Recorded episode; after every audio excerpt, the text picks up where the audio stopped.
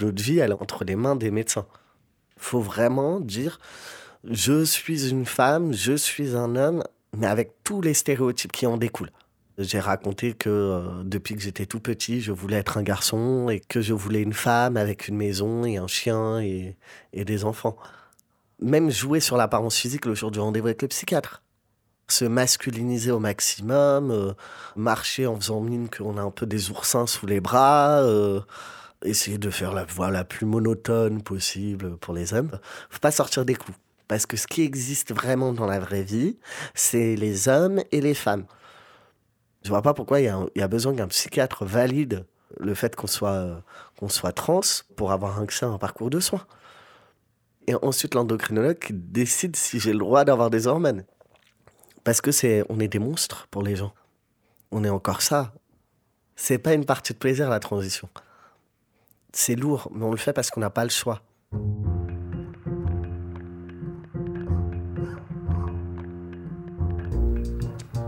Le plus souvent dans l'histoire, Anonyme était une femme. Les bras se sont levés, les bouches sont exclamées. Maintenant, il faut des mots. Ça dure toute la vie, une évasion. C'est tout le temps à refaire. Le féminisme est une révolution, pas un réaménagement des consignes marketing. Un podcast à soi par Charlotte Bien-Aimée. Épisode 25 Trans et féministe.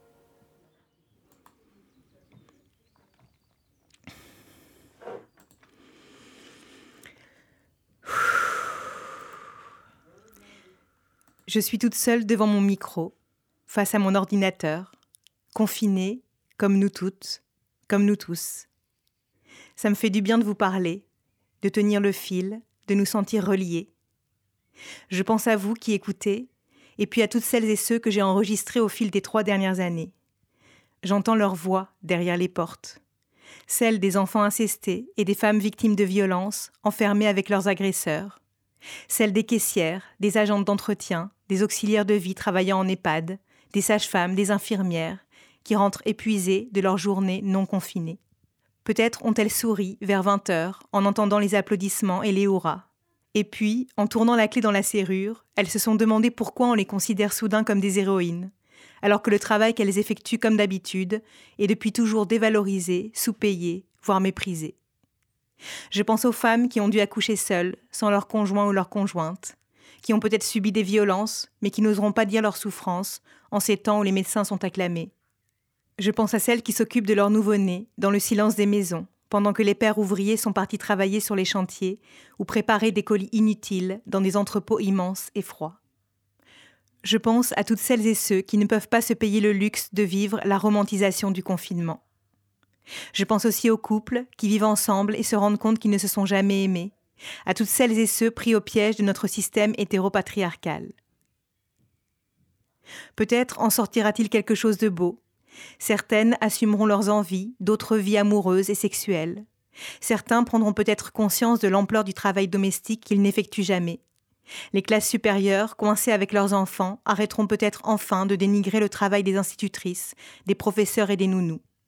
De nouvelles solidarités verront le jour, Peut-être écoutera-t-on un peu plus la voix des écoféministes, des femmes gilets jaunes, des mères ou des personnes LGBTQI. Mais pour l'instant, je suis sceptique. Je me demande simplement ce qu'il restera de tout cela.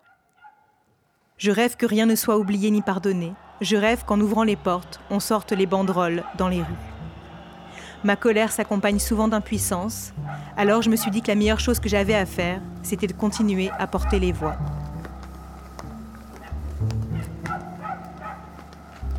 J'ai enregistré les personnes que vous allez entendre dans cet épisode quelques jours avant que nous soyons enfermés. Je suis allée en Belgique et en Bretagne, j'ai pris des trains, j'ai vu des vallons et des cheminées d'usine. Et puis, j'ai réécouté les sons et je les ai montés chez moi. Un peu comme d'habitude finalement. Pourtant, rien n'était pareil. Tout était plus lent. J'ai eu envie de m'attarder sur les voix, les intonations, les rires et les soupirs rajouter des silences, abandonner l'efficacité. Il a fallu aussi enregistrer les textes à distance, sur des micros de téléphone, les récupérer, espérer que ça fonctionne, les chérir encore plus que d'habitude, malgré les défauts. Transmettre le tout au réalisateur pour travailler les musiques et les mixages, sans être ensemble cette fois-ci. Tenir encore plus à l'importance de ce travail à quatre oreilles pour faire entendre aujourd'hui un épisode qui interroge l'articulation entre mouvement trans et féminisme. C'est un angle que j'ai choisi il y a longtemps. Bien avant que n'éclate en janvier dernier un conflit lancé par certaines militantes féministes qui remettaient en question la place des femmes trans au sein des milieux féministes. Nous en reparlerons au fil de cet épisode, mais plus que d'insister sur les divisions, j'ai choisi d'interroger les alliances possibles en donnant la parole à des personnes trans et féministes. Leurs témoignages et leurs analyses ne sont pas forcément représentatifs de l'ensemble des personnes trans ou des théories transféministes, mais elles permettent de nous interroger. Qu'est-ce que les luttes trans et féministes peuvent s'apporter mutuellement? Qu'est-ce que les parcours trans racontent de nos rapports au genre? À la masculinité, à la féminité, à la binarité. Il ne s'agissait pas ici de récolter des récits sensationnalistes de transition, mais il m'a semblé important de demander à celles et ceux qui ont accepté de me rencontrer de raconter leur parcours au prisme du genre et des rapports matériels de domination, comme je le fais pour chaque épisode. Je suis d'abord allée à Liège, chez Héloïse, 51 ans, qui se définit comme une femme trans, féministe et lesbienne. Elle a été assignée garçon à la naissance et a grandi au sein d'une famille belge et italienne, auprès d'une mère travaillant au foyer et d'un père militaire.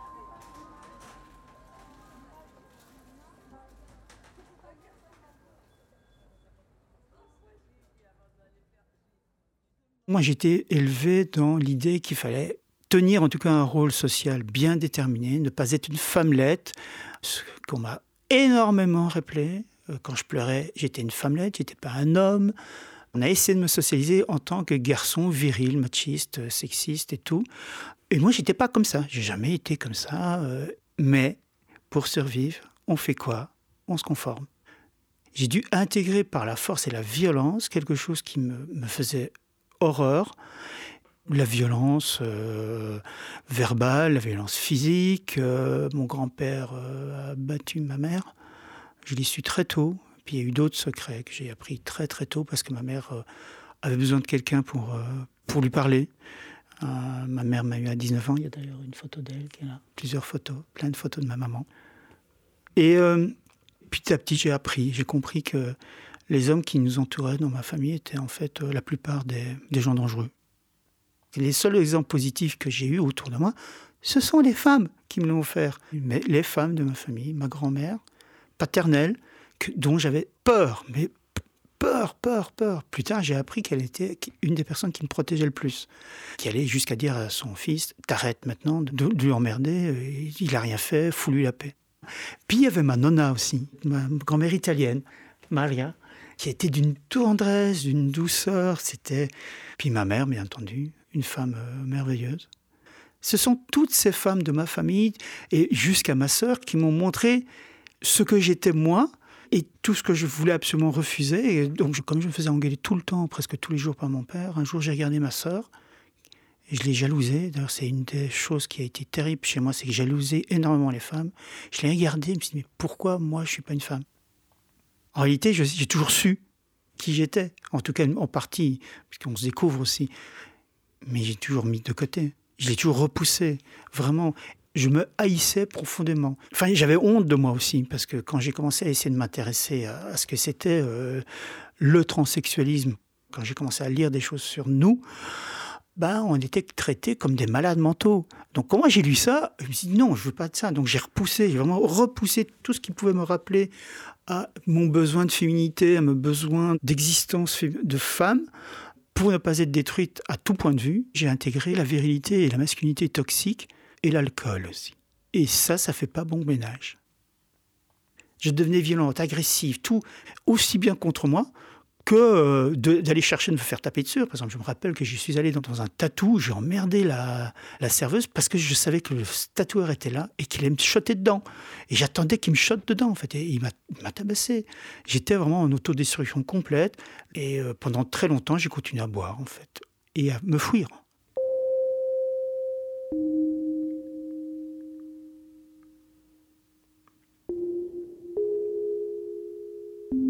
Je me suis conformé à l'hétérosexualité euh, en tant que norme politique. Ça veut dire que j'ai fondé une famille, j'ai une... Euh, tout le monde était content de rencontrer, que je rencontre une femme géniale qui m'a aidé en fait. J'ai quand même résisté, j'ai quand même tenu, j'ai essayé de remplir le rôle euh, qu'on attendait de moi, donc père de famille, chef de famille même. On me l'a dit, je me rappelle, j'ai retrouvé un mot de mon ex-épouse après la naissance de notre fille aînée, où elle parlait que j'étais devenu le chef de famille et qu'elle était devenue une femme. Et je me suis dit, waouh J'étais vraiment. Euh, bon, maintenant, je regrette pas d'avoir deux filles fabuleuses, hein, c'est pas ça. Mais j'étais pas, enfermé dans quelque chose que je ne voulais pas en fait.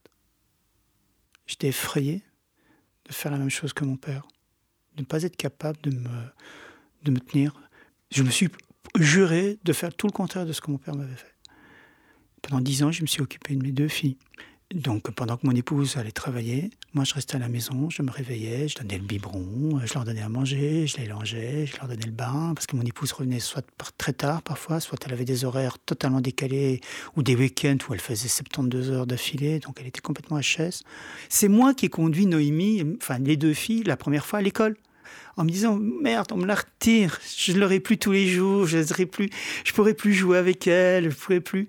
Pour le coup, mes amis masculins à l'époque me disaient qu'ils m'enviaient parce qu'ils pouvaient pas faire ça. Pour eux, dans leur construction, euh, ils n'avaient pas la chance de pouvoir élever leurs enfants au quotidien. Et moi, c'est une chance. Ça n'a pas toujours été facile, parce qu'hélas, bah, j'ai aussi eu des crises de violence et le jour où je me suis rendu compte que je pouvais être aussi monstrueuse que mon père, j'ai dit stop, maintenant, euh, c'est fini. Tu arrêtes de reproduire euh, ce que tu détestes le plus, que ce soit en toi ou, dans les autres. Et donc j'ai arrêté de boire.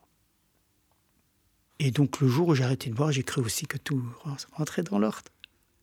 Et non. Parce que le problème, c'était pas l'alcool. le problème, si on peut parler de ça, c'était autre chose, il était ailleurs que j'étais pas du tout un homme, c'est tout. Comme dit Kyle Bernstein, ce qui est, je trouve ça génial, c'est dans euh, Outlaw, j'ai jamais voulu être une femme, je voulais pas être un homme.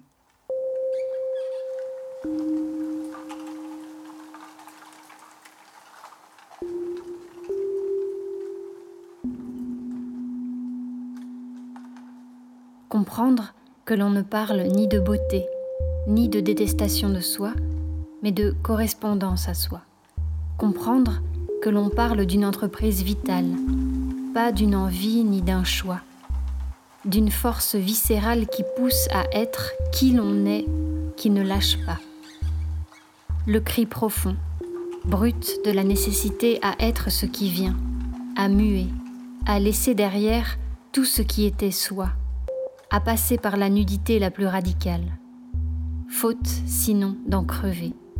Rien de moins ce moment où il reste si peu de soi, si peu de l'être passé et encore presque rien de ce qui vient, hormis la conviction que c'est là que tout se joue et qu'il serait vain de vouloir enrayer le mouvement qui nous pousse.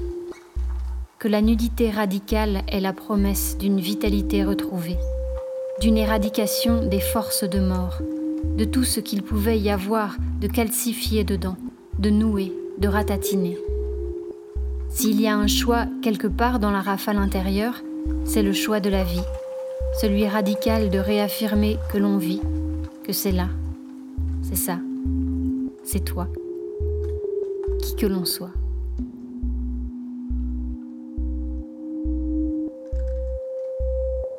Adèle Tincelin, On n'a que deux vies, journal d'un transboy.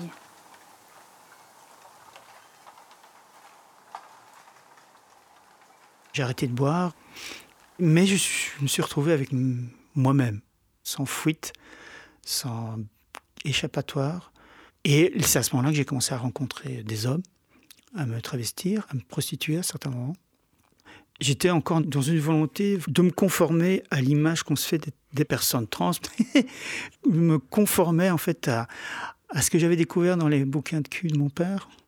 Donc les transsexuels euh, avec des normes très classique, grosse queue et gros sein. Vraiment, l'achimel pornographique, vraiment. Et pour moi, cette image m'a vraiment très très fortement euh, marqué. Et je savais aussi que j'étais très attiré par les femmes. Et dans les livres pour de mon père, les chimelles étaient hétéros. Donc, en fait, c'était très perturbant parce que je me sentais mal, je me sentais humilié. Et à chaque fois, je me désinfectais.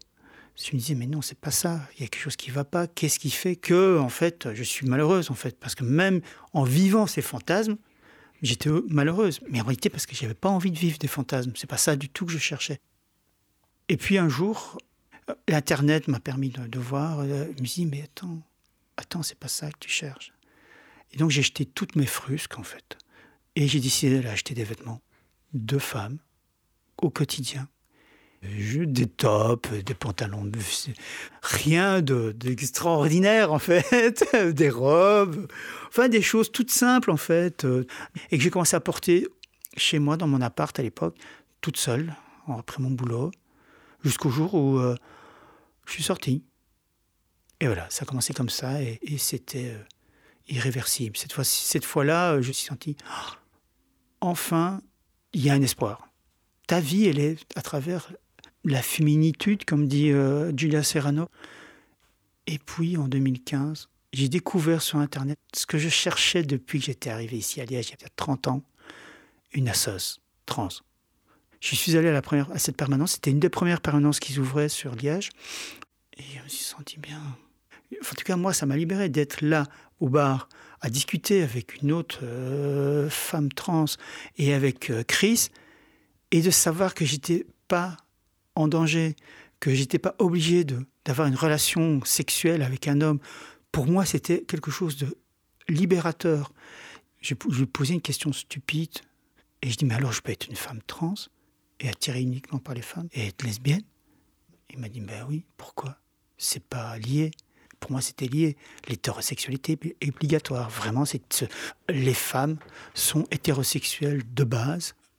le corps des femmes est construit pour les hommes. Pour moi, ça a été euh, une révélation.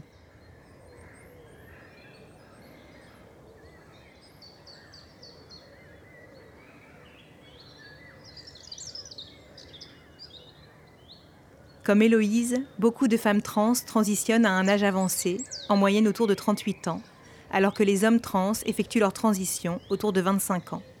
En effet, la très forte stigmatisation sociale des femmes trans qui sont aussi souvent représentés de manière caricaturale, stéréotypée et uniforme, retardent les transitions, comme me l'a expliqué le sociologue Emmanuel Bobati, qui a travaillé sur la multiplicité des parcours d'hommes et de femmes trans en France.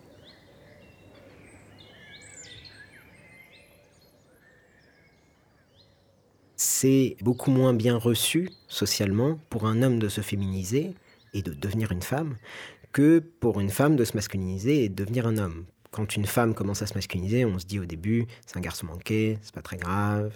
Bon, voilà, il y a même des parents que ça rassure d'avoir une fille garçon manqué, ils se disent qu'elle sera intelligente. En fait, dans une société patriarcale, pourquoi est-ce qu'on voudrait devenir une femme? C'est quelque chose qui est profondément impensable en fait. Pourquoi vouloir devenir une femme alors qu'on est un homme?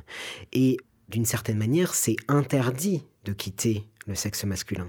C'est euh, considéré comme une forme de trahison envers le groupe des hommes. On le sait, c'est les dominants qui sont les plus solidaires. C'est valable aussi en termes de classe sociale. C'est quelque chose qui est tout à fait inacceptable et on le voit dans euh, les travaux sur l'homosexualité. Les gays vont être plus violentés physiquement par des hommes que les lesbiennes. On a des chiffres là-dessus, parce que c'est beaucoup plus menaçant pour les hommes. Ça brouille la frontière entre l'homosocialité et l'homosexualité ils se sentent menacés, les hommes, euh, les hommes hétérosexuels, par les gays. Et de la même manière, ils se sentent menacés par les femmes trans. C'est quelque chose qui vraiment fascine. En fait, il y a une grande fascination en même temps autour des femmes trans. il y a plusieurs euh, figures euh, un peu stéréotypées qu'on croise souvent, hein, notamment dans les films, dans les séries. C'est par exemple des femmes trans qui peuvent être des figures un peu mystiques comme des tireuses de cartes ou des voyantes. On a ça. On a également la femme trans prédatrice qui euh, dissimulerait le fait qu'elle est trans pour parvenir à ses fins et, et séduire des hommes. On a aussi la figure que Julia Serrano appelle la transpathétique, avec voilà, donc ça c'est une femme trans souvent d'un certain âge qui ne passe pas bien pour une femme, voilà où on voit qu'elle est trans visiblement du point de vue de son corps, etc.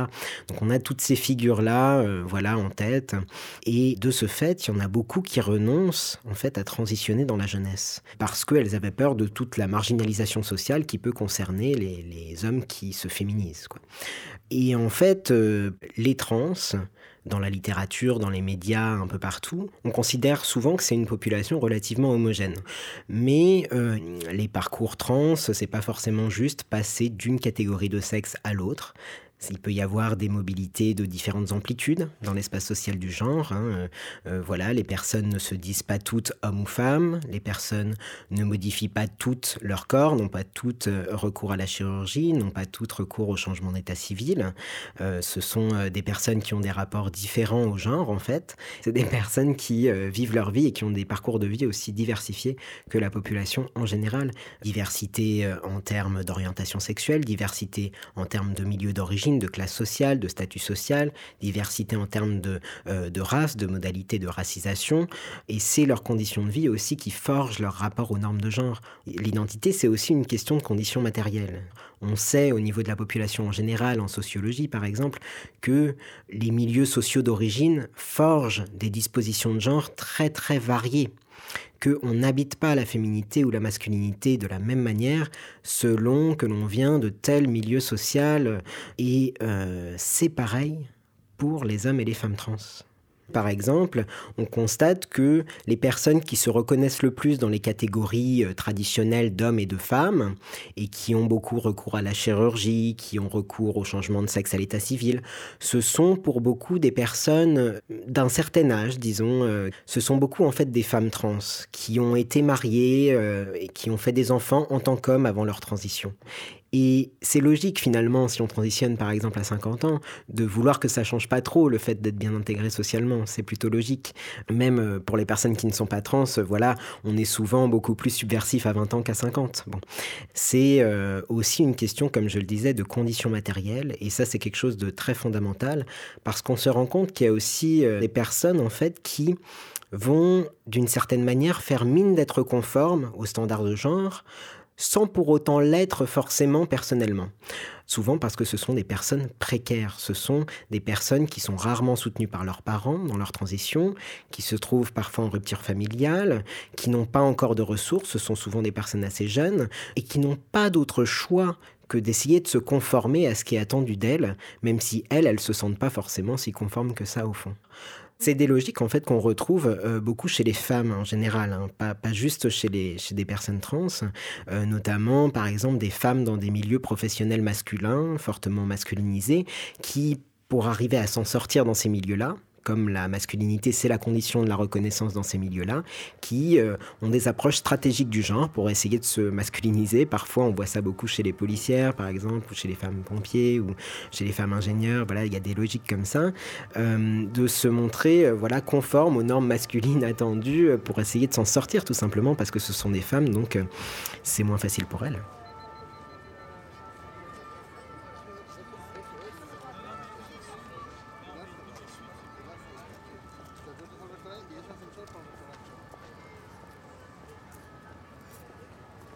Dans ses travaux autour des parcours trans, Emmanuel Bobatti a aussi tenu à se pencher sur les questions de sexualité. L'expression de genre, l'identité de genre et l'orientation sexuelle sont trois choses bien distinctes. Mais il lui a semblé important d'aborder la sexualité sous un angle social et non psychiatrisant ou pathologisant comme ce fut le cas pendant longtemps, parce que pour lui, la sexualité participe aussi à la construction du genre, pour les personnes trans comme pour le reste de la population. Il rappelle que les femmes sont socialisées à se construire à travers le regard des hommes.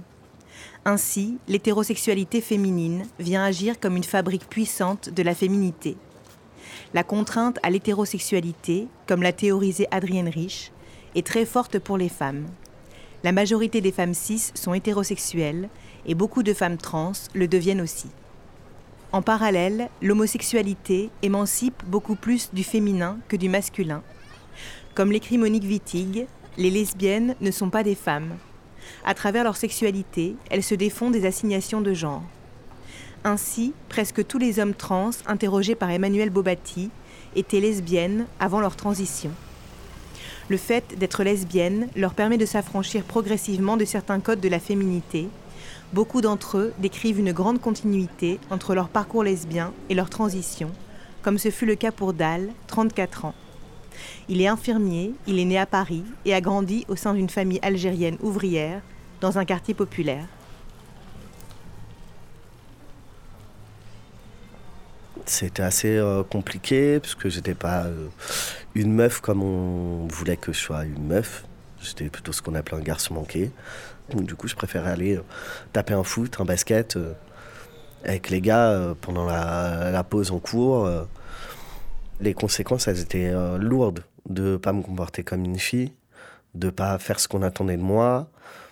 C'est euh, école-maison, maison-école. Euh, c'est euh, bah, tu dois faire le ménage, tu dois faire à manger, tu dois repasser les vêtements, tu dois également ranger la chambre de tes frères.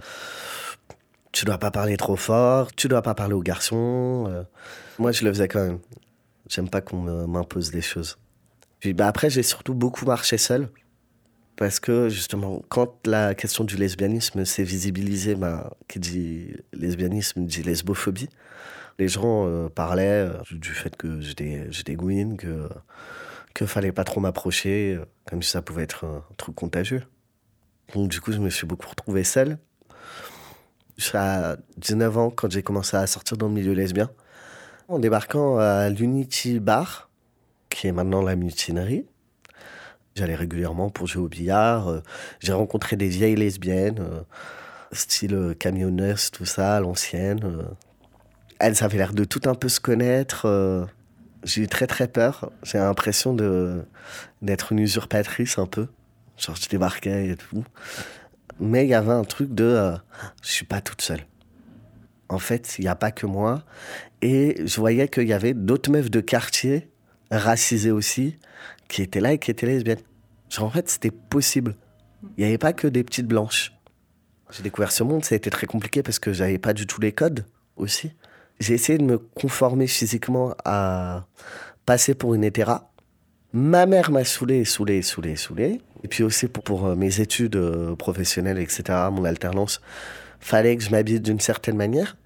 Tailleur, talons, euh, petit chemisier, blablabla. Oui, quand on me voit maintenant, on n'imagine même pas. Et donc du coup, je me suis conformé à m'habiller de façon hétéro pour ensuite bah, débarquer dans le milieu lesbien et me dire bah non, en fait, euh, c'était très bien mes vêtements. Donc je peux euh, sortir comme ça.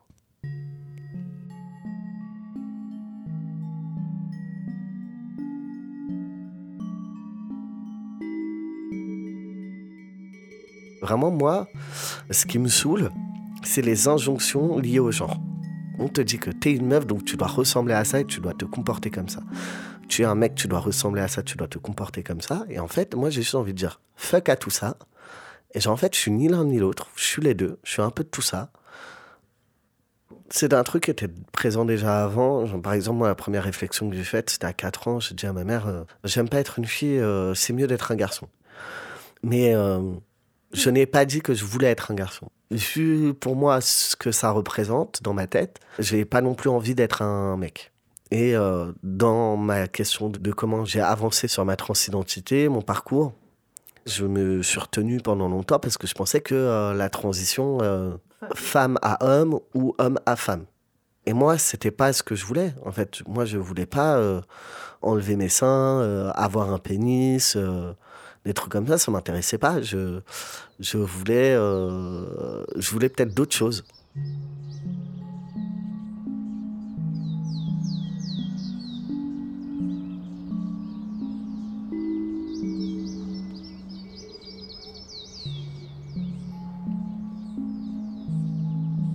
Cette nuit-là, j'ai fait ce rêve. Je marchais à travers un vaste champ. Des hommes, des femmes et des enfants étaient debout sur le bord du champ. Ils me regardaient en souriant et en hochant la tête. Je me dirigeais vers une petite hutte ronde, près de la lisière de la forêt.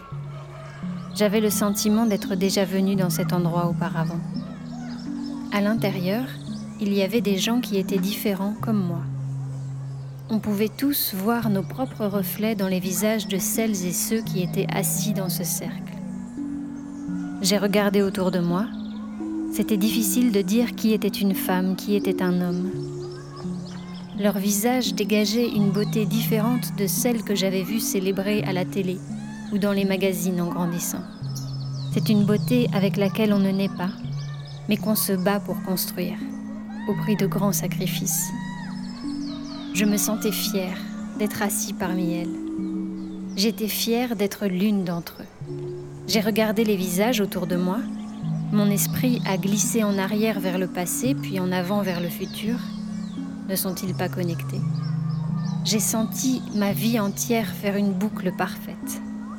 Grandir en étant si différente, me révéler en tant que Butch, passer en tant qu'homme, puis revenir à la même question qui avait façonné toute ma vie.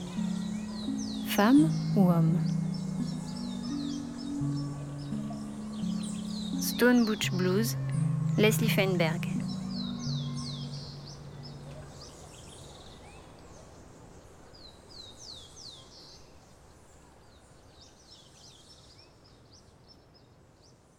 Moi, ça m'allait pas de rester une meuf physiquement. Jamais besoin de changer quelque chose physiquement pour me sentir confortable avec mon corps. Je savais que mon corps ne convenait pas tel qu'il était montré aux gens. Genre, euh, moi, j'aime passer socialement pour un mec. Par contre, dans mon intimité, mon corps me convient. J'ai pas de souci avec mes seins, j'ai pas de souci avec, euh, avec ma chatte. Au contraire, au début, je voulais juste porter un binder de temps en temps. Un tissu compressif euh, pour cacher la poitrine. Au final, il s'avère que quand j'ai acheté mon premier binder, je l'ai mis tous les jours. C'était mort, je pouvais plus remettre mes seins dans un soutif. J'arrivais pas. Donc du coup, je suis parti en racheter d'autres. Et pourtant, c'est un truc hyper euh, désagréable à porter, c'est compressif, ça oppresse, on a du mal à respirer avec au début, faut s'habituer, tout ça. Mais moi, je me sentais mieux. Ça avait un côté rassurant. J'ai commencé les hormones un peu comme ça, euh, genre à l'ego. Je voulais juste changer un tout petit peu mon apparence. Mais je voulais pas vraiment avoir des poils, je voulais pas tout ça. Ni avoir de la barbe. Et en fait, petit à petit, bon, au début, j'ai pilé ma barbe. euh, Bon, je continue à m'épiler et tout. Et puis après, bon, j'ai arrêté de m'épiler. Et puis, j'ai- il n'y a pas si, si longtemps que ça, j'ai arrêté d'épiler ma barbe aussi. euh. Du coup, j'ai jamais arrêté la testo. Je me sens mieux avec, je me sens mieux comme ça. Je, Ça me va. Je, je préfère ma voix maintenant en plus comme ça. Je, je me sens plus ancré dans mon corps. Il y a, il y a plein de choses qui se jouent. J'ai fait au feeling. Tout comme euh, c'est que maintenant que j'ai décidé, euh, après euh, cinq ans sous hormones, euh, que j'ai décidé de me faire une mammectomie. Et ça, par contre, je le fais pour être tranquille dans l'espace public. Mais ça, moi, je les aime bien à la base. En fait, ça me restreint trop dans mes activités, genre aller à la piscine. Donc, soit je me fais cramer parce que je suis torse nu. Je me fais engueuler tout de suite et je me fais sortir de la piscine pour nudité. Puis la plage aussi, c'est chiant, les regards, les trucs, on peut pas se baigner tranquillement. Tout- toujours quelqu'un qui veut faire un commentaire. Ah, regarde le mec, il a des seins. Même des gens qui carrément demandent euh, Ah, Excusez-moi, à une pote, ah, excusez-moi, il souffre de, quelle maladie, votre ami Mais de quoi je me mêle? C'est pas assez binaire pour les gens, alors que moi, en fait, j'en ai rien à foutre. Mais, euh, mais voilà, donc ils vont, ils vont sûrement me manquer, mais. Bah, je sais pas, de les sentir, de les toucher, de les. C'est quand même une zone agréable, c'est. euh, Puis moi, je les trouve beaux. Déjà juste pour moi, parce que j'aime bien juste passer la main dessus. euh, Voilà, on, on a tous un peu nos petites parties de corps. Genre, on, on est posé en train de regarder une série dans son lit et on se triture une partie du corps. Bon, moi, moi c'est toujours un petit boobs euh, que j'aime bien toucher et tout. Et en fait, dans la, la sexualité aussi, c'est une partie que j'aime bien. J'aime bien qu'on joue avec. Donc, du coup, euh, ouais, ça va me manquer. Aussi, j'ai peur de, en les enlevant, de ce que ça va renvoyer à, à ma partenaire. Ou... Donc, j'ai un peu peur que ce soit quelque chose qui manque. C'est compliqué.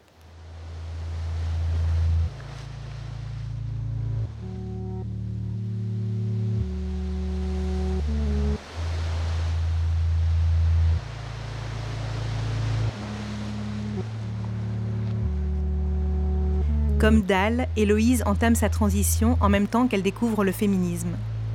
Ce qui lui permet de s'interroger sur sa propre féminité, sur ce qu'elle souhaite vraiment pour elle-même et se défaire peu à peu des injonctions à correspondre à une vision stéréotypée des femmes.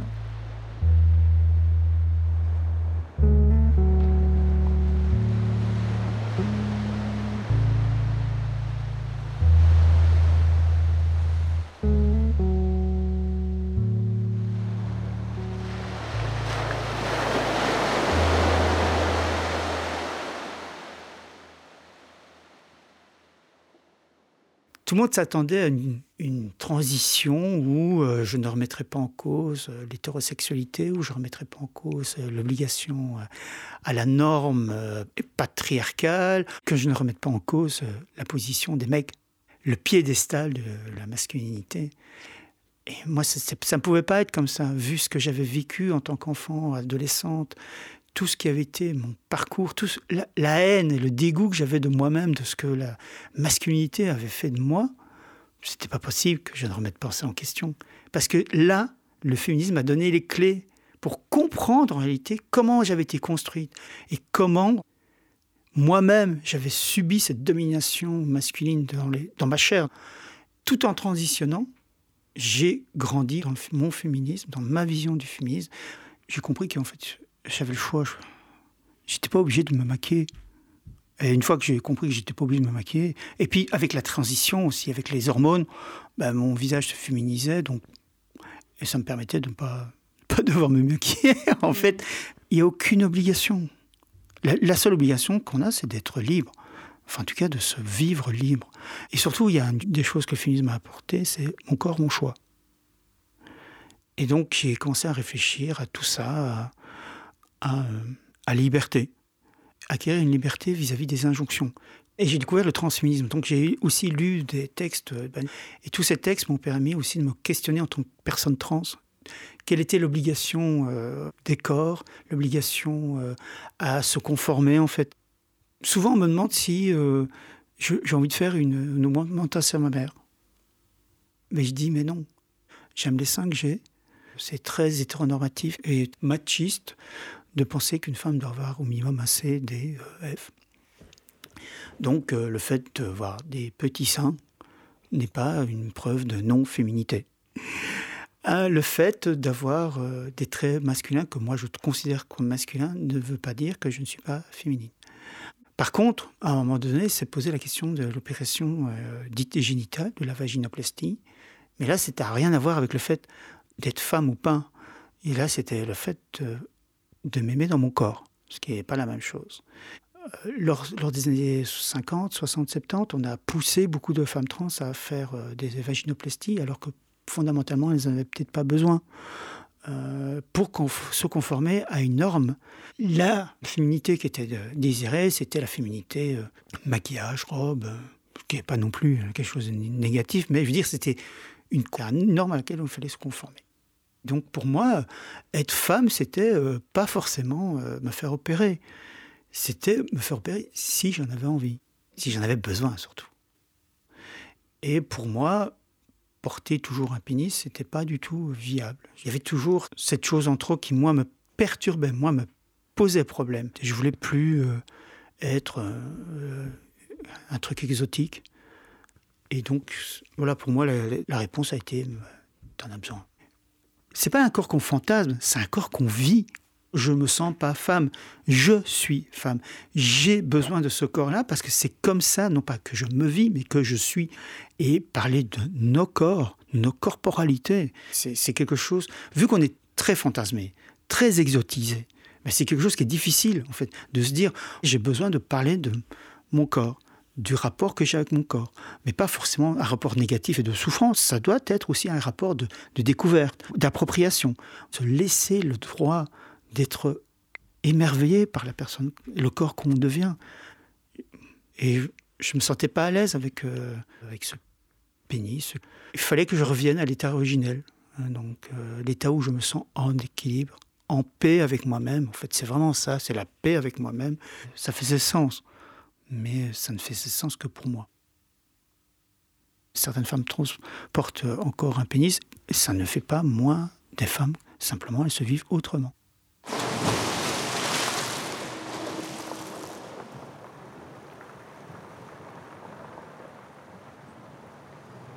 Malgré la multiplicité des parcours trans, les mille et une façons de se vivre femme, de se vivre homme ou entre les deux, malgré le fait que certaines personnes trans souhaitent être visibles et reconnues comme femmes ou hommes, ou au contraire préfèrent passer pour trans, les protocoles hospitaliers dans lesquels elles s'engagent restent profondément binaires, comme me l'a expliqué Karine Espiniera, sociologue.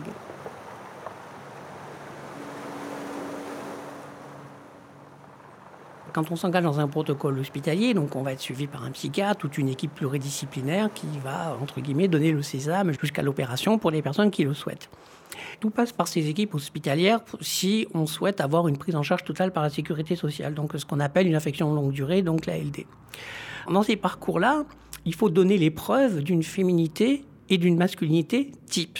Si on ne les donne pas, ça devient problématique. Donc, ce qui veut dire que les protocoles hospitaliers eux-mêmes n'ont pas pensé la question du genre et personne n'est immunisé contre les stéréotypes de genre, et pas même un psychiatre. Euh, je vais donner quelques exemples, mais ils sont tirés du vrai. Par exemple, un psychiatre qui dit à une jeune femme, une femme, ça dit pas ouais.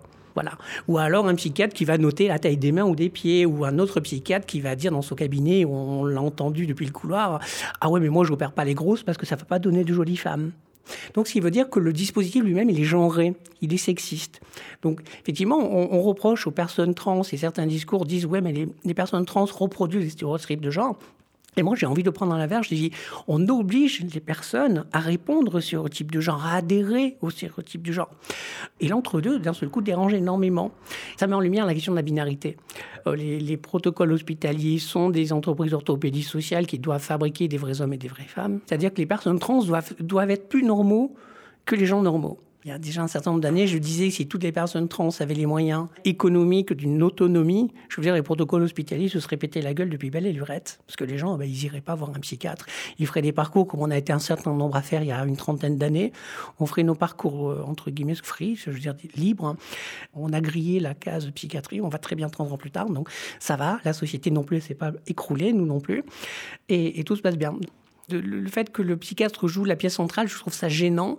Et je trouve aussi gênant euh, que du coup, tout l'aspect social aussi ait été euh, écarté. C'est-à-dire c'est seulement aujourd'hui, là on est en 2020, c'est passé 40 ans, c'est seulement aujourd'hui qu'on se dit que peut-être un accompagnement, ben voilà, c'est peut-être aussi, ça peut être des intermédiaires à l'emploi, ça peut être tout un tas de gens qui vont être impliqués dans l'insertion sociale et professionnelle de la personne. C'est seulement au bout de 40 ans qu'on se pose cette question-là en se disant, ah, il faudrait peut-être s'y intéresser, quoi. Il y a peut-être des questions de logement, peut-être des questions de santé, peut-être des questions de formation. Enfin, c'est-à-dire que la personne trans, elle est, elle a pas. C'est comme si c'était une personne qui n'avait pas de vie sociale.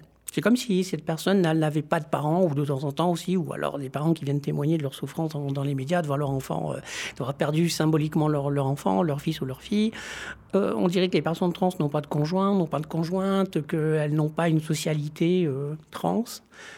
qu'elles n'ont pas de sexualité, parce que pour le coup, en fait, on dit que soit elles exagèrent, soit elles n'en ont pas.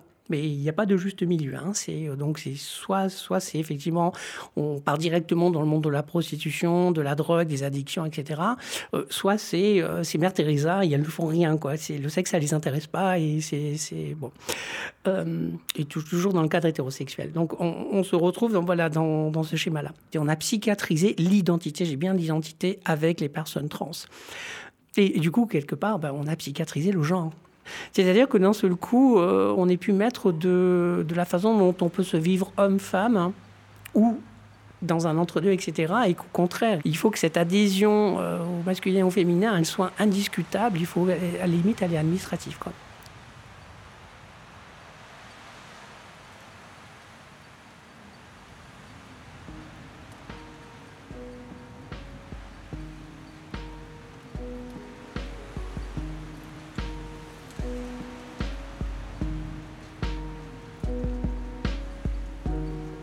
À mesure que je me rapproche de l'acquisition du nouveau document, je réalise avec effarement que mon corps trans n'existe pas et n'existera pas aux yeux de la loi.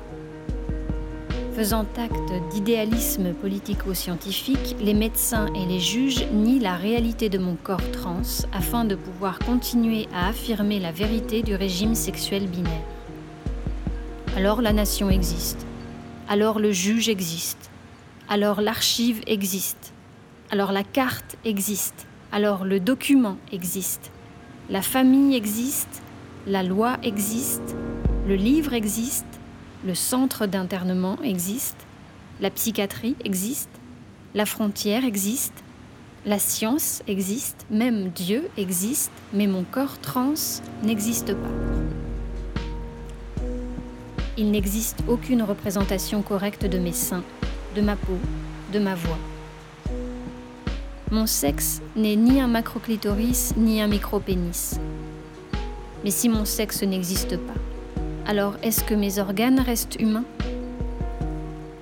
Mon corps trans se retourne contre la langue de ceux qui le nomment pour le nier. Mon corps trans existe comme réalité matérielle, comme ensemble de désirs et de pratiques. Et son inexistante existence remet tout en jeu. La natation, le juge, l'archive, la carte, le document, la famille, la loi, le livre, le centre d'internement, la psychiatrie, la frontière, la science, Dieu. Mon corps trans existe. Un appartement sur Uranus, Paul B. Preciado. Alors que dans la société en général, il vaut mieux correspondre aux normes de genre attendues et passer pour un homme ou une femme afin d'éviter violence, stigmatisation et discrimination, dans les milieux féministes, c'est parfois l'inverse. Il peut être préférable d'être perçu comme non-binaire ou trans, notamment pour les hommes trans, comme me l'a raconté Dal. Moi, dans l'espace public courant, j'aime bien être perçu comme un mec. Dans le milieu, féministe, Gwyn, euh, tout ça dans lequel moi je traîne, je préfère être perçu comme trans. Malheureusement, je fais 1m75, donc pour une personne trans masculine, bah, ça a causé problème parce que euh, tout de suite, on est euh, viriliste. C'est hyper facile d'accuser une personne comme moi d'agresser ou d'être un agresseur ou je sais pas quoi, du fait de mon apparence physique et en plus la question de race aussi qui se joue là-dedans depuis que j'ai transitionné, j'ai arrêté de me défriser les cheveux et je passe vraiment pour un mec rebeu. Donc du coup, j'ai gagné une autre oppression, euh, celle du racisme, parce que je suis visibilisé, racisé maintenant. Alors qu'avant le racisme, je ne le subissais que par le biais de mes papiers euh, d'identité ou quoi, sur des de l'embauche, sur euh, des logements, des trucs comme ça. Maintenant, c'est à l'apparence aussi, donc ça se retranscrit facilement dans le regard des personnes autour de soi. J'ai aussi gagné en parallèle le délit de faciès de la part des keufs ou des trucs comme ça de me faire suivre juste dans les magasins quand je vais faire mes courses, ce qui ne m'arrivait pas spécialement avant. Même si, effectivement, je me fais plus euh, harceler euh, dans la rue, euh, dans les bars, on me met plus de doigts au cul dans le métro, j'ai plus un mec qui va se branler sur moi dans le métro, j'ai plus... Après, même si j'en avais tellement subi des agressions, j'ai envie de dire, dans les transports, et j'en ai tellement dégommé des mecs que un mec qui faisait chier je m'embrouillais avec, euh, il me touchait, je le frappais, j'avais pas de limite. J'étais une sauvage. En transitionnant, j'ai gardé ça au début, et puis après, euh, j'étais obligé de faire différemment. Parce que sinon, euh, on disait que j'étais dans la masculinité toxique, dans la virilité, dans tout ça, alors que pas du tout. C'est juste ma personnalité à la base. J'étais pas prêt au fait que ça causerait un problème, mon apparence physique, dans le milieu féministe en fait, quand t'es une meuf, c'est ok d'être vénère, c'est ok d'être un peu sauvage. Par contre, tu transitionnes, tu ressembles à un mec. Là, c'est plus ok que tu te comportes comme ça. Il faut que tu redescendes, il faut que tu parles moins fort, il faut que tu prennes pas trop de place. Donc, c'est des injonctions qui sont faites à la base pour les mecs cis. Il faut que tu sois discret. C'est très compliqué parce que ça, ça ajoute des violences de nouveau, on me renvoyait à ce que on m'avait demandé d'être plus jeune.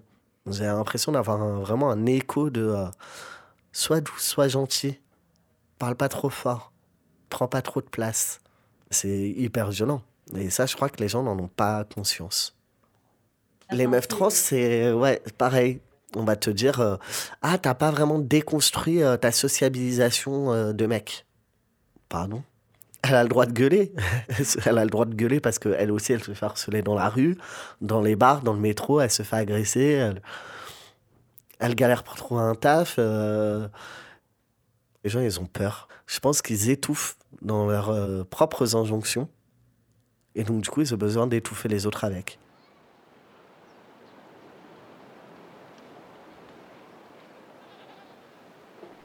Comme Dahl, Héloïse a elle aussi été témoin d'exclusion dans certains milieux féministes. Je sais que pour toute une série de féministes, le fait que certaines femmes trans portent encore un pénis est un problème. La femme trans, porteuse de pénis, est vue comme quelqu'un de dangereux, un violeur en, puissance, un ennemi hostile.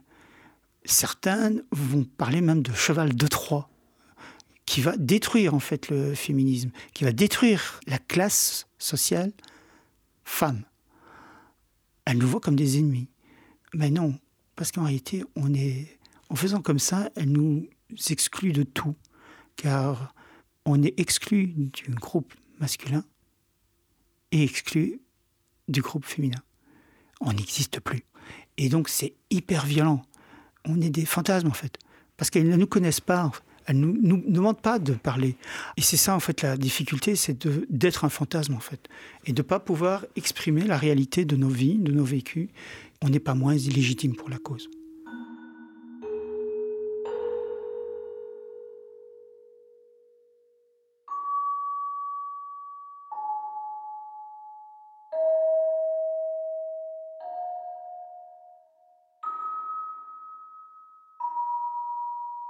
Les propos d'Héloïse Edal font écho au conflit lancé en janvier dernier par Marguerite Stern, militante féministe à l'origine du mouvement de collage contre les féminicides. Elle publie alors une série de tweets dénonçant le fait que les débats sur le transactivisme prennent de plus en plus de place dans le féminisme et que le transactivisme renforce les stéréotypes de genre contre lesquels les féministes tentent de lutter, parce qu'en se vivant femme ou homme, les personnes trans reproduiraient ces stéréotypes. La militante a ensuite ajouté son nom à la liste des signataires d'une tribune qui affirme que les femmes trans ne devraient pas être considérées comme des femmes et qu'elles ne devraient donc pas être incluses dans les espaces réservés aux femmes ni être au centre de l'agenda féministe. Pour les signataires de cette tribune, une femme, c'est une personne qui naît avec un vagin et qui a un appareil génital permettant la gestation et l'accouchement d'un enfant. C'est à partir de cette biologie que les femmes sont socialisées en tant que femmes et qu'elles subissent des discriminations et oppressions tout au long de leur vie. La tribune dénonce donc le fait que pour les transactivistes, le genre soit une identité qui ne repose sur aucune base matérielle. Pour elle, être une femme ne peut pas être un ressenti éprouvé par toute personne, quel que soit son corps, au risque de changer de définition pour le mot femme et donc de mettre à mal la défense des droits des femmes et des politiques d'égalité. Elle rappelle aussi que la polémique a été lancée après que des collages soient apparus sur les murs de nos villes, TERF au bûcher, TERF désignant les féministes qui ne souhaitent pas inclure les personnes trans dans leur mouvement.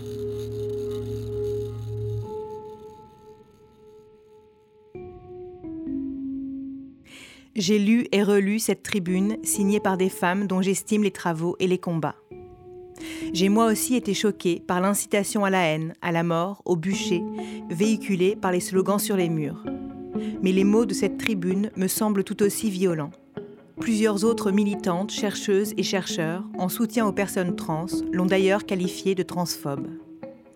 Elles et ils ont à leur tour écrit des textes, rappelant que le féminisme nous avait aidés à nous détacher de la biologie, avait affirmé que ce n'était pas parce qu'on naissait avec un vagin que l'on naissait femme, mais bien qu'on le devenait au fil de notre socialisation.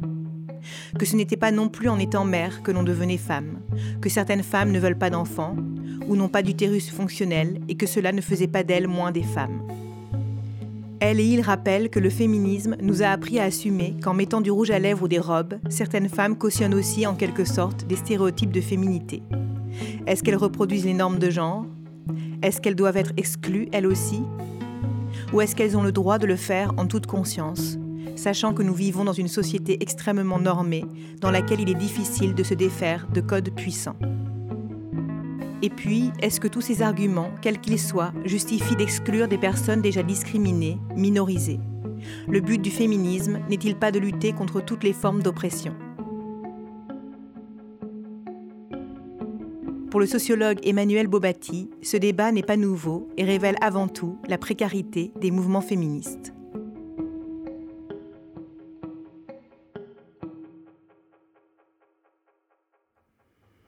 C'est vraiment un débat, à mon avis, qui est un débat autour de ce que c'est que la socialisation de genre, en fait. Qu'est-ce que ça veut dire d'être socialisé comme un homme, comme une femme? Est-ce que c'est des choses qui peuvent changer au cours de la vie? Euh, Je dirais que la socialisation, c'est pas quelque chose qu'on vit que dans la prime enfance euh, ou éventuellement à l'adolescence et qui après s'arrête. Euh, voilà, en sociologie, on a beaucoup de travaux qui ont montré quand même que la socialisation, ça dure toute la vie. Et qu'on n'est pas socialisé d'une seule manière. Et quand même, euh, dans les parcours de mobilité sociale comme ceux des trans, puisque c'est une mobilité sociale de sexe, eh bien les personnes sont resocialisées. Il ne s'agit pas de dire que les femmes trans n'ont jamais été des hommes. C'est faux. Les femmes trans ont été socialisées comme des hommes initialement, mais elles sont devenues des femmes. Et l'expérience que c'est de savoir ce que c'est que d'être une femme dans la société dans laquelle on vit, elles l'ont en fait. Et souvent même, elles ont subi des violences pendant la transition euh, qui sont en plus toutes particulières euh, aux personnes trans. Il y a aussi des, des milieux féministes qui peuvent exclure les hommes trans au motif qu'ils sont devenus des hommes. Donc finalement, euh, bon, euh, ils ont été socialisés comme femmes. Comme femmes, voilà. Donc euh, on se focalise sur l'aspect masculin de la chose. Soit c'est des personnes qui ont été des hommes, soit c'est des personnes qui le sont devenues. Alors qu'on pourrait aussi raisonner dans l'autre sens. Ce sont aussi des personnes qui ont été des femmes ou qui le sont devenues. Euh, bon, c'est un petit peu étonnant qu'on voit jamais les choses sous cet angle non plus. Donc, euh, bon, si on part du principe que euh, dans la vie, on peut, on peut évoluer, on connaît des mobilités, on est resocialisé en fait, eh bien, ce débat, je pense qu'il a plus forcément lieu d'être en fait finalement, j'y ai vu beaucoup d'angoisse de la part de beaucoup de féministes qui ont peur, en fait, que euh, le mouvement féministe puisse disparaître. C'est vraiment un révélateur, à mon avis, de cette crainte des féministes de perdre le combat parce que ce combat il est fragile.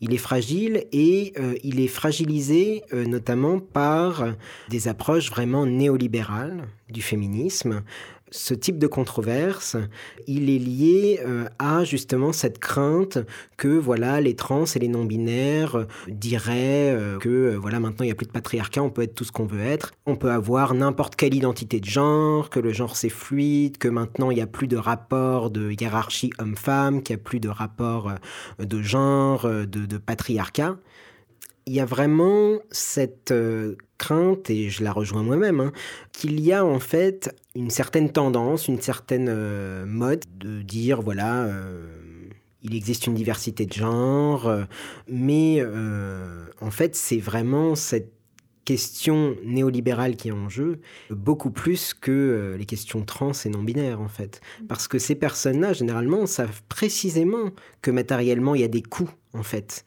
à changer de sexe euh, ou à s'affranchir de sa catégorie de sexe assignée. Et euh, ce serait se méprendre que de penser que les personnes trans et non binaires n'ont pas conscience que le genre, matériellement, implique des hiérarchies. Quand on a euh, changé de sexe, quand on a vu ce que c'était que la vie dans un sexe puis dans l'autre, eh bien on voit la différence. Et c'est choquant les hommes trans me rapportent que euh, euh, voilà, ils constatent que euh, bah, depuis quelque temps, c'est vrai que dans la rue, on, les emmerde plus. Ah bah ça c'est nouveau, qu'on les écoute plus quand ils parlent. Et les femmes trans, bon, c'est tellement violent en général, elles commencent à subir euh, les violences sexistes tout simplement.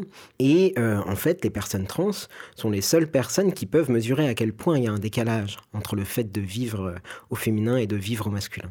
Euh, donc je dirais qu'il y a en fait tout un fantasme de la fluidité du genre, de la multiplicité du genre, qui en fait n'est pas vraiment porté par les personnes concernées, en fait. Hein.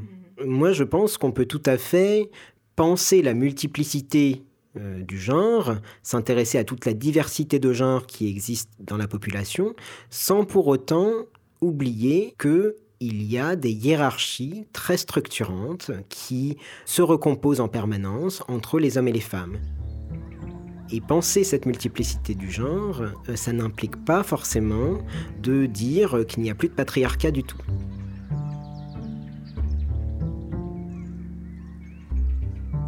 Pour Emmanuel Bobati, l'ennemi, ce n'est donc pas les femmes trans, mais bien le patriarcat capitaliste.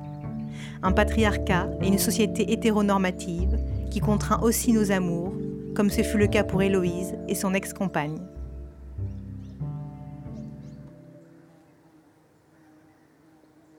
Elle a voulu vraiment m'accompagner. Elle est venue à Jean Pluriel. Elle a vraiment, elle a vraiment voulu comprendre et m'accompagner.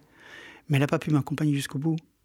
Continuer à vivre avec moi parce qu'à un moment, ben, on nous voyait comme deux femmes.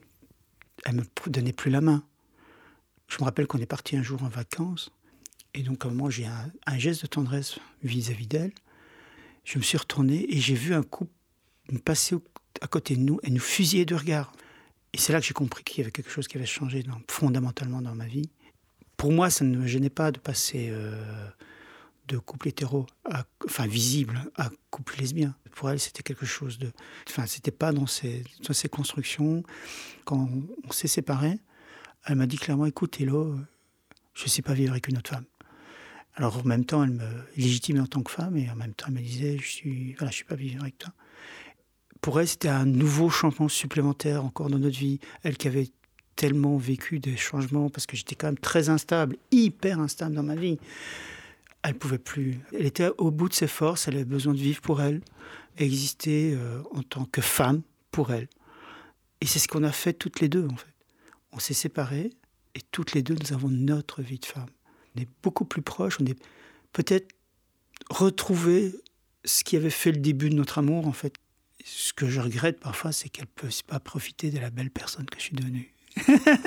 Mais là, on profite autrement. Mais simplement, il n'y aurait plus toutes ces angoisses, tous ces stress, toute cette honte, tout ce dégoût pour moi-même. Mais elle n'aurait de toute façon pas pu m'accompagner. pourtant, c'est elle qui m'a conduite à l'hôpital, avec ma fille cadette, pour mon opération de vaginoplastie. C'est elle. Elle était là. Donc elle m'a accompagné à sa façon. Mais elle est là. Elle est là, toujours là. Et euh, encore une, un bel exemple de femme. en transitionnant, Dahl s'est quant à lui rendu compte de la façon dont nos attirances étaient à ce point construites et normées. Dans le milieu lesbien, c'est sa masculinité qui repousse. Dans le milieu hétérosexuel, c'est le fait qu'il soit trans. Ce que ça change, c'est euh, la complexité de rencontrer des gens on a au début la possibilité ben, de se faire euh, draguer, etc., dans les espaces Gwyn, euh, tout ça. Et puis ça, ça disparaît avec le passing euh, masculin. Donc du coup, il faut réadapter, réajuster, trouver autre chose. Les applis, tout ça, pour tout de suite dire je suis trans. Ou des t-shirts sur lesquels il y a écrit trans. Et c'est non, parce que si je me fais draguer par des meufs hétéras dans les autres espaces, ben, dès qu'elles savent euh, que je suis trans, bah, ça met une barrière tout de suite. Ça, ça bloque tout le truc. Et donc, il y a très, très peu de personnes avec qui, euh, avec qui ça peut marcher. Quoi. Les gens, ils sont attachés à leurs normes sociales, à ce qu'ils ont connu, à ce qu'ils ont l'habitude de faire et ce qu'ils ont l'habitude d'être. Les meufs hétéras, elles ont l'habitude de coucher avec des pénis. Donc, du coup, elles te disent Ah non, mais moi, j'ai trop besoin d'une bite. Ok, j'en ai une en plastique, en fait. en silicone très réel. si c'est juste ça, en fait, le problème, je euh, je comprends pas. Et les Gwyn, c'est euh, non, mais tu ressembles trop à un mec. Si, si une personne te plaît, effectivement, je comprends pas pourquoi tu te freines. En fait, s'il y a une alchimie, il y a une alchimie, tu vas et puis c'est tout. Juste se fier à ce qu'on ressent. Revenir vraiment à qu'est-ce que je ressens. Est-ce que sa personne me plaît? Pourquoi s'arrêter à une apparence physique, à des attributs euh, génitaux. À... Je comprends pas. La base de la lutte du féminisme, c'est quand même justement qu'on dépasse toutes ces barrières-là. Vraiment, il faudrait qu'on avance encore. Maintenant, il faut, faut, faut passer au step suivant.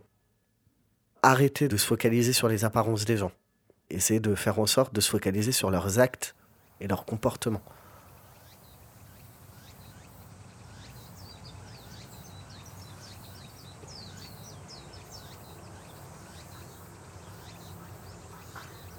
Pour l'autrice transféministe Julia Serrano, les personnes trans qui se vivent au croisement, à la frontière des genres, sont nécessairement féministes. Être trans, se dire trans, c'est se dire féministe en quelque sorte. Dans ses travaux, elle insiste sur l'importance de revaloriser aussi tout ce qui est rattaché au féminin. De ne pas, en tant que féministe, seulement vouloir récupérer ce dont on nous a dépossédé, à savoir les caractéristiques associées au masculin, mais aussi de se réapproprier ce qu'on nous a imposé, la douceur, l'empathie, le care. Ces propos m'ont fait penser au texte écoféministe dont je vous ai parlé dans les épisodes de novembre et décembre. Ainsi, les mouvements transféministes s'inscrivent dans le champ des luttes féministes intersectionnelles qui réinterrogent le nous de nous les femmes, qui cherchent à désuniformiser la catégorie femme en la replaçant au sein des luttes antiracistes, anticapitalistes, antivalidistes et écologistes.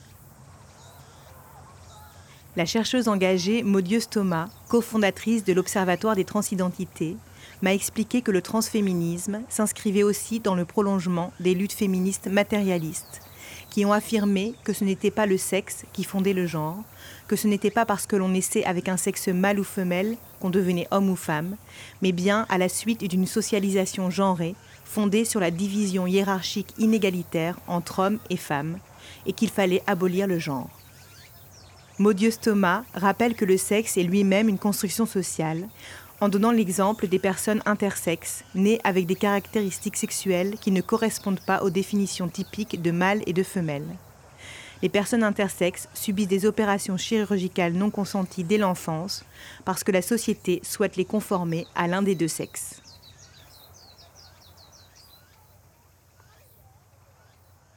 L'éthique médicale occidentale interdit une opération qui vient affecter le corps dans son évolution corporelle normale, naturelle.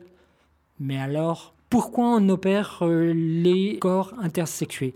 Pour qu'ils rentrent dans la binarité de l'assignation juridique, pas dans la binarité des sexes, au sens des organes génitaux, mais l'ordre binaire homme-femme.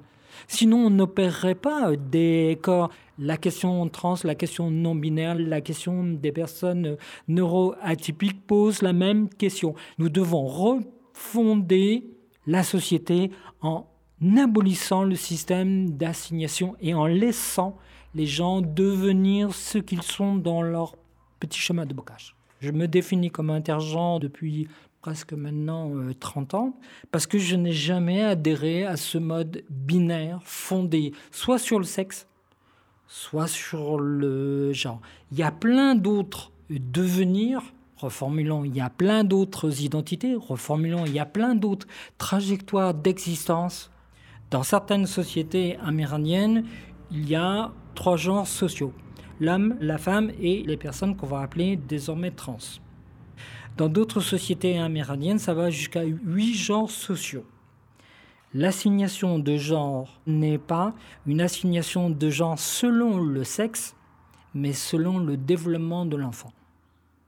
L'enfant n'est caractérisé comme étant un être sexué qu'une fois que l'enfant a choisi sa préférence de genre, soit fille, soit garçon, soit entre les deux, soit androgyne, soit fluide ce n'est pas le sexe qui fonde le futur genre de l'enfant, c'est le développement de genre de l'enfant qui va permettre à la société d'assigner correctement cet enfant. Moi, ma position transféministe, elle consiste à dire non, le monde humain n'est pas binaire. Peu importe qu'il soit fondé sur une antécédence du sexe d'une antécédence euh, du genre, pour moi, c'est la même position qui réitère l'erreur binaire. Les sociétés humaines ne devraient pas être binaires, mais devraient autoriser 4, 5, 10, 20, 100 genres sociaux dans lesquels le devenir en train de se faire, eh bien, il peut devenir avec un maximum de chances de rencontrer la bonne personne, de s'épanouir avec elle ou avec lui ou avec elle de telle façon que ce soit l'épanouissement ou simplement une trajectoire euh, d'une existence humaine qui soit le critère principal et pas la manière dont les organes génitaux sont conformés, euh, dont les yeux sont bleus, jaunes, verts, rouges. Je suis dans une autre trajectoire d'existence qui ne passe pas par cette frénésie du clic. T'es un homme ou une femme?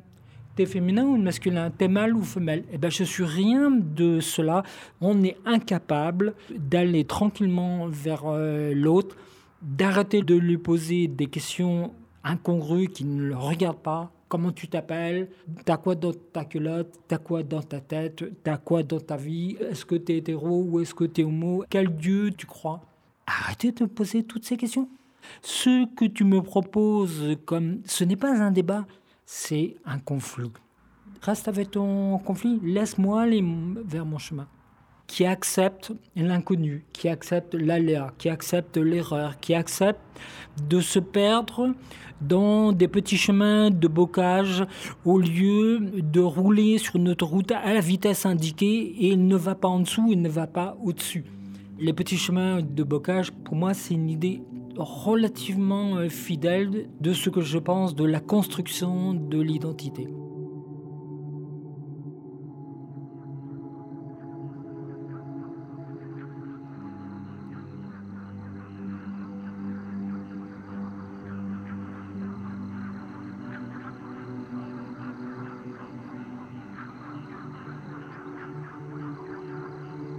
C'était un podcast à soi de Charlotte Bien-Aimée, réalisé par Charlie Marcelet avec les musiques originales de Samuel Hirsch.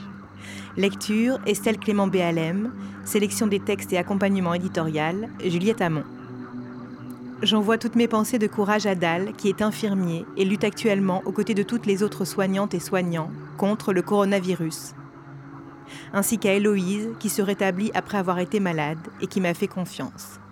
Cet épisode n'aurait pas vu le jour sans la présence, les encouragements et l'aide matérielle de mon compagnon, de ma famille et de mes amis. Je les en remercie.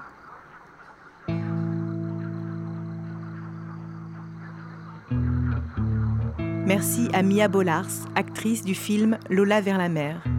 Merci à Juliette Drouard, dont je vous conseille la lecture des textes disponibles sur le site de Mediapart. Merci à Perrine Kervran, autrice de l'importante série Les transidentités racontées par les trans, diffusée sur France Culture et disponible en podcast.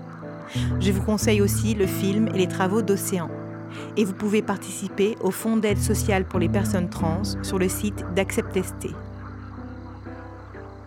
Vous retrouverez toutes ces informations, ces liens, ces références sur le site d'Arte Radio qui produit ce podcast. Vous pouvez écouter ce podcast sur ce même site, mais aussi sur toutes vos applications de podcast favorites. Vous pouvez aussi nous suivre et nous écrire sur le compte Twitter at un podcast à soi, sur le Facebook d'Arte Radio et nous envoyer vos remarques, idées, témoignages, propositions sur notre mail un podcast à soi at artefrance.fr. J'espère vous retrouver le plus vite possible en fonction de ce que je pourrais enregistrer, penser, créer en ces temps de confinement. Surtout, prenez soin de vous et des autres si vous pouvez. Vive la radio, vive les podcasts, vive la révolution féministe.